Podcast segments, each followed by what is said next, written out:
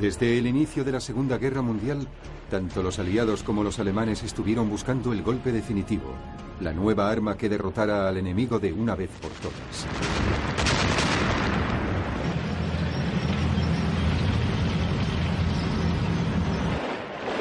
Para la Alemania de Hitler, el problema era que Gran Bretaña es una isla. Sus tanques no podían practicar la Blitzkrieg o guerra relámpago a través del canal. La única forma de vencerla era estrangulando sus rutas de abastecimiento por vía marítima. Esto significaba que sería necesario utilizar navíos de guerra y sobre todo submarinos.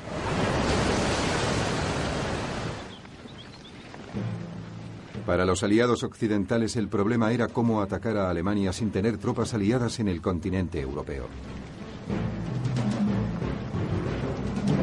La solución que adoptaron fue el bombardeo estratégico.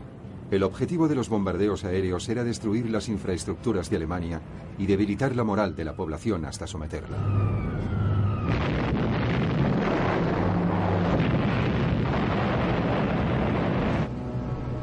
Los dos bandos habían adoptado tácticas muy diferentes pero con un mismo objetivo, salvar a sus tropas y poner fin a la guerra tan rápidamente como fuese posible.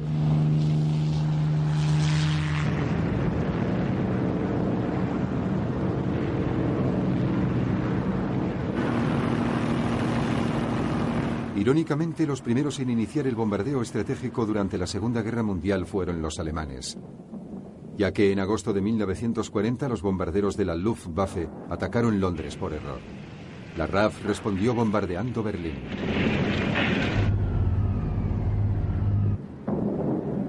Durante el otoño de 1940 los alemanes bombardearon las ciudades británicas casi cada día, convencidos de que finalmente los británicos se vendrían abajo.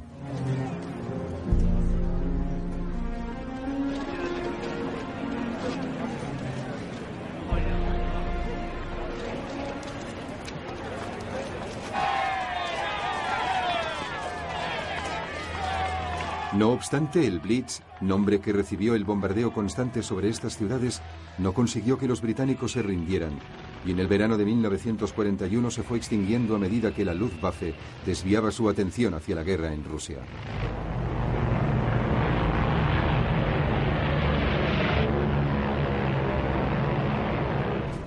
Para el mando militar británico, el bombardeo seguía siendo la única manera de atacar directamente a la Alemania de Hitler.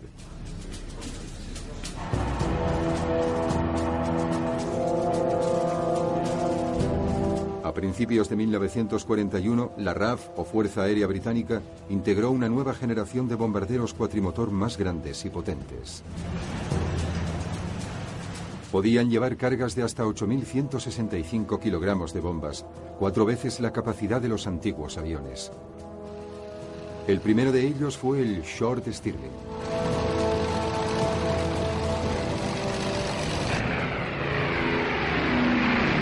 Al principio el plan era no agredir a la población alemana, sino solo objetivos específicos de infraestructuras y cortar las líneas de transportes y de petróleo, reduciendo y dañando así la capacidad de combate alemana.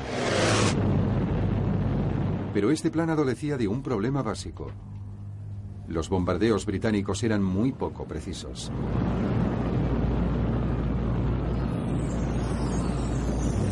En agosto de 1941, un informe secreto británico demostraba que sobre la crucial zona industrial alemana del Ruhr, tan solo un 10% de los bombarderos británicos lanzaban sus bombas a menos de 8 kilómetros de sus objetivos. Al mismo tiempo, las defensas aéreas alemanas estaban causando un número terrible de bajas en los aviones británicos.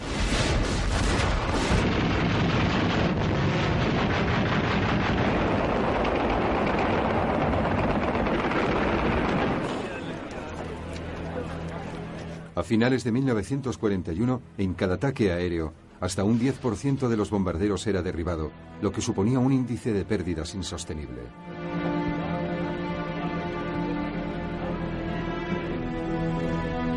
El alto mando de la RAF decidió cambiar de táctica. Abandonó toda pretensión de intentar atacar objetivos específicos. En vez de ello, el mando de bombardeo recibió la orden de emprender lo que se denominaba bombardeo por áreas, un eufemismo para lo que hoy se conoce como bombardeos masivos. La idea era seleccionar deliberadamente una zona entera de una ciudad sin tener en cuenta a la población civil.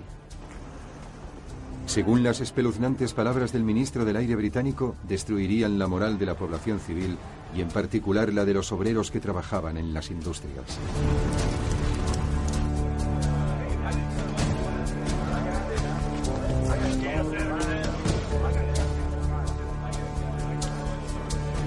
Destacado partidario de este sistema ofensivo fue el mariscal del aire Sir Arthur Harris, conocido como Bombardero Harris, que fue nombrado entonces comandante en jefe del mando de bombardeo de la RAF.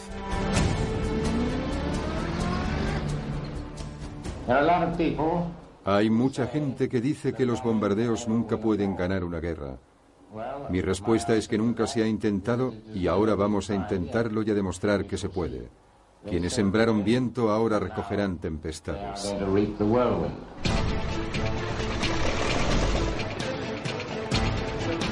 En la primavera de 1942, Harris lanzó lo que en realidad constituyó una enorme maniobra de relaciones públicas a favor de lo que él prefería denominar bombardeo estratégico. Reunió todos los aviones disponibles en el mando de bombardeo. Más de mil unidades despegaron y se dirigieron a la ciudad alemana de Colonia.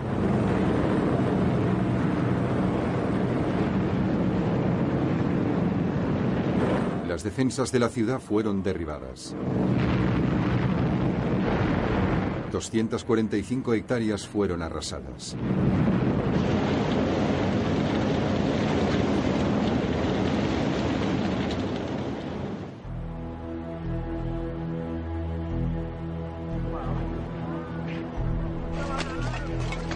En la operación solo se perdieron 39 aviones británicos. Harris había salido victorioso de su demostración. Contaba ahora con el apoyo absoluto del primer ministro británico Winston Churchill.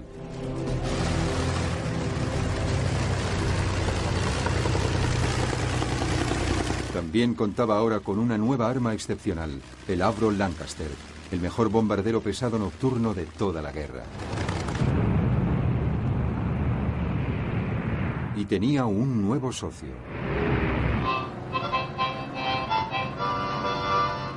En el verano de 1942 Estados Unidos se había unido a la guerra aérea en Europa. Aviones estadounidenses empezaron a llegar a Gran Bretaña.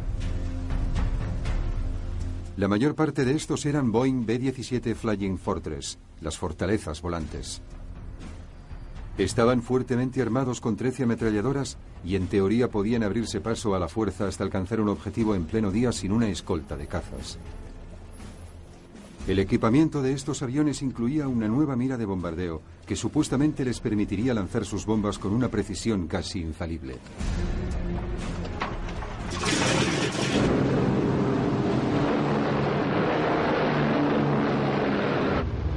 Estas características animaron a los estadounidenses a ignorar las lecciones de la primera campaña británica y a volver a efectuar ataques aéreos a la luz del día sobre infraestructuras alemanas.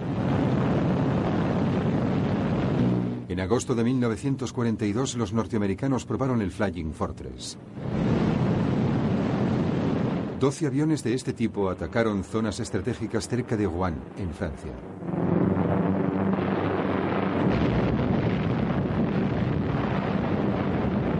Los daños fueron poco importantes, pero los norteamericanos no habían perdido ni un solo avión.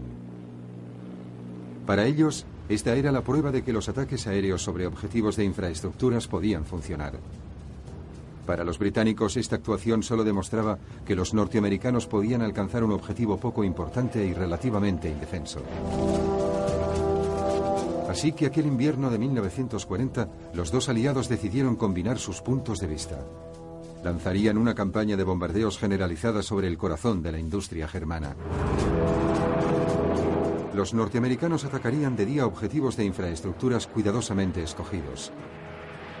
Los británicos atacarían de noche practicando bombardeos masivos en grandes áreas, destruyendo la producción de guerra y la moral de la población civil. Consideraban que el efecto sería tan devastador que podría poner punto final a la guerra.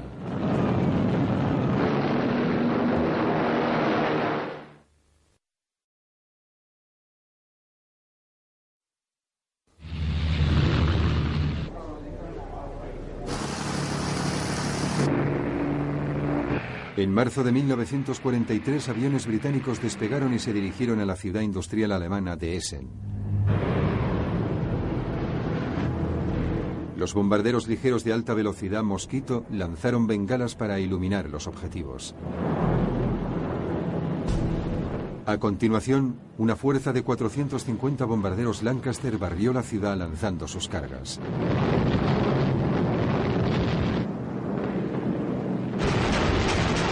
Las defensas alemanas fueron vencidas.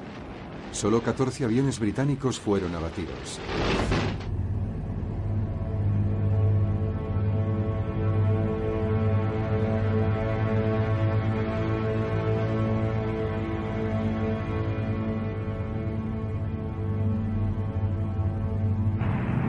Al ataque aéreo de Essen le siguió una serie de oleadas de ataques similares a ciudades industriales del Ruhr.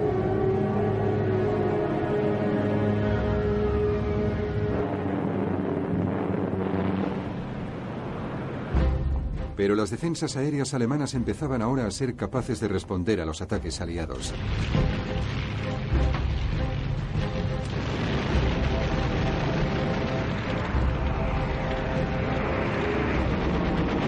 De cada 10 aviones británicos que sobrevolaba la zona, uno era derribado.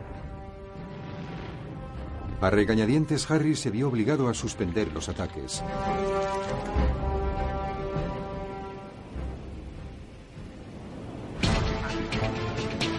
Fue entonces cuando recibió una información relativa a un nuevo invento aliado.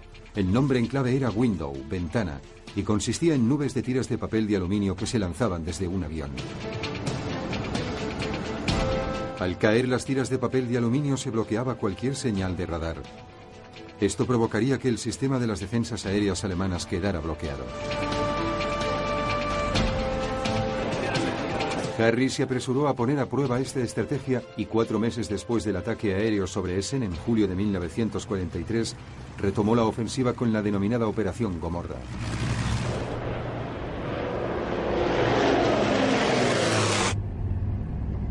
Esta vez el objetivo era el puerto industrial de Hamburgo.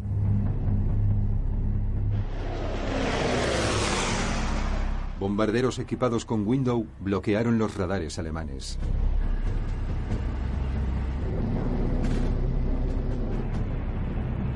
Y a continuación, una oleada de aviones bombarderos lanzaron bombas incendiarias.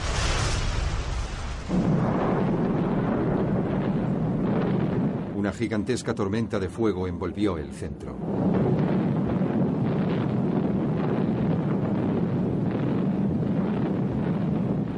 Mil personas murieron y medio millón se quedaron sin casa.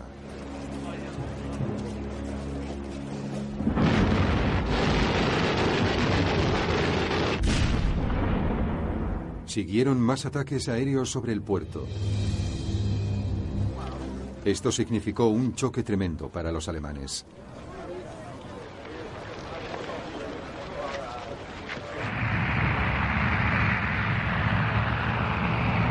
Cuatro meses más tarde, en el otoño de 1943, Harry siguió el mismo plan de Hamburgo con una serie de ataques sobre Berlín.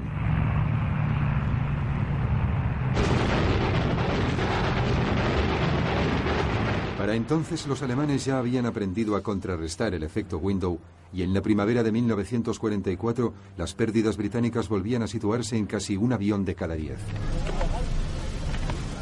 Y lo peor era que no había ninguna señal de que la moral de la población civil alemana se estuviera debilitando. Simplemente la campaña de bombardeos masivos de Harris estaba fallando. También estaba fallando la alternativa estadounidense de seleccionar infraestructuras como objetivos. En la primavera de 1943, los ataques aéreos a pleno día de las fuerzas aéreas estadounidenses penetraban cada vez más profundamente en Alemania. Pero las bajas estadounidenses estaban aumentando. Aproximadamente uno de cada 15 aviones era derribado.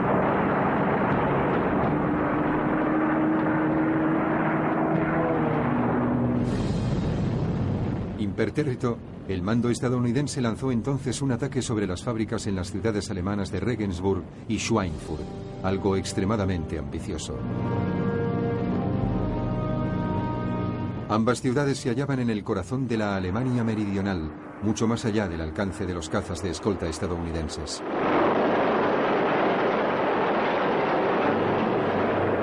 Fue un desastre. Los 380 Flying Fortress que Estados Unidos había asegurado a todo el mundo que no requerían escolta de cazas fueron hostigados y derribados. El porcentaje de pérdidas fue de más de un 16%.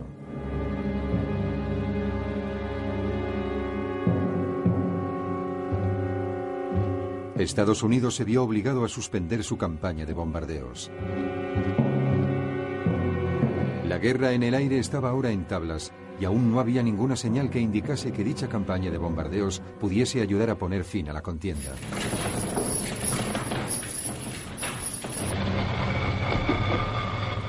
Así las cosas, a principios del verano de 1944, mientras los aliados se preparaban para invadir el continente europeo, se encargó a las fuerzas aéreas británicas y estadounidenses que desbaratasen las líneas alemanas de comunicación y de suministro de petróleo.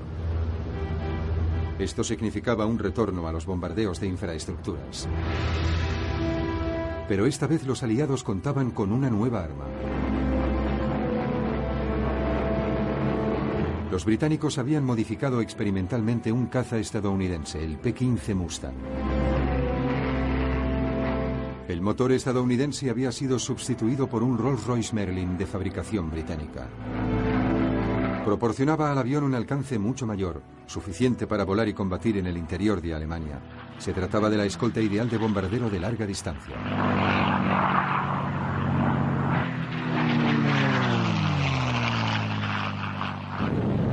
Los bombarderos aliados atacaron puentes y carreteras que eran de suma importancia para el frente alemán en Francia con una precisión casi quirúrgica. Los suministros de petróleo a los ejércitos alemanes se vieron drásticamente reducidos.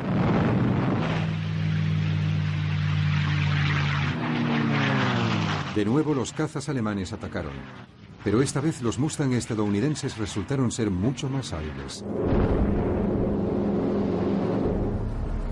La mayor parte de la aviación alemana que ahora se estaba quedando sin combustible fue aplastada.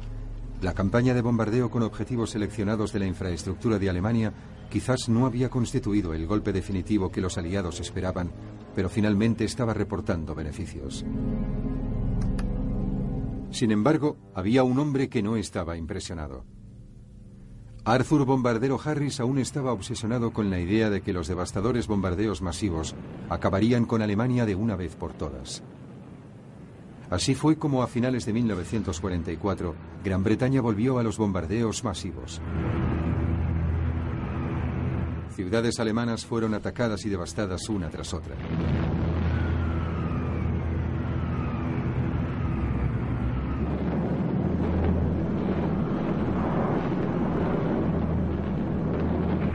Entonces, en febrero de 1945, Harris atacó Dresde, una ciudad prácticamente sin importancia militar. La población civil de la ciudad había aumentado con los refugiados que huían de los ataques aéreos en otros lugares. Pero parecía que Harris no tenía ninguna consideración por la vida de la población civil.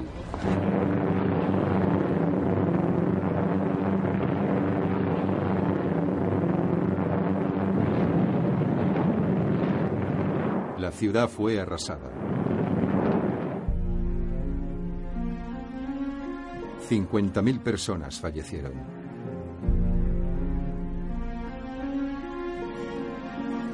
Este ataque aéreo había ido demasiado lejos. Por fin se empezaron a plantear preguntas sobre la moralidad, por no hablar de la eficacia de los bombardeos masivos.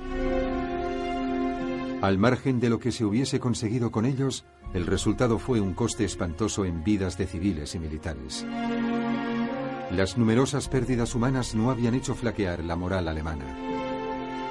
Y eso sin contar que el 60% de las tripulaciones de la RAF habían fallecido antes de haber completado 30 misiones. Todas las esperanzas británicas en los bombardeos masivos se habían desvanecido, ya que no se había conseguido dar el golpe definitivo. Frente a las fuerzas británicas, los alemanes confiaban en una tecnología completamente nueva y diferente que les permitiera dar el golpe final que necesitaban para ganar la guerra.